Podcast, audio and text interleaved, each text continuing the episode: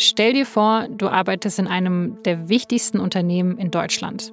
Das ist ein DAX-Unternehmen, so ein richtiger Global Player. Das war einfach eine tolle Atmosphäre. Ich hatte einen tollen Chef, hatte tolle Kollegen. Du bekommst ein gutes Gehalt, Verantwortung und es ist auch ein ziemlich aufregender Job. Man hat die Möglichkeit gehabt, vielleicht zu einer Messe nach New York zu fliegen. Aber dann von einem Tag auf den anderen kracht es alles in sich zusammen. Wirecard. Fälschungen, Fälschungen und noch mehr Fälschungen. Wirecard-Vorstand auf der Flucht. Wirecard hat eine sagenhafte Erfolgsgeschichte erzählt. Und viele wollten sie glauben. Es verdichten sich die Anzeichen für einen riesigen Betrug. Wirecard, ein digitaler Zahlungsabwickler, dem die Zukunft gehören sollte.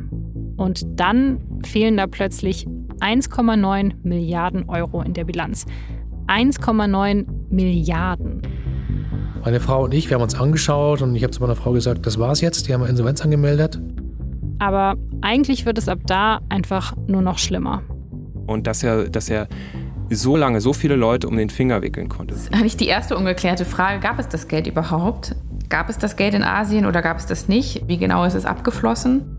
Die größte Frage für mich ist, ob das Ganze in Wahrheit ein Wirtschaftskrimi oder ein Spionagethriller ist. Mein Name ist Laura Terberl, ich bin Journalistin bei der Süddeutschen Zeitung und das ist Wirecard. 1,9 Milliarden Lügen. Ein Spotify Original Podcast in acht Teilen. Ja, also man ist geschockt, dass man dann sich gefragt hat, wofür habe ich denn gearbeitet? Habe ich für die Mafia gearbeitet?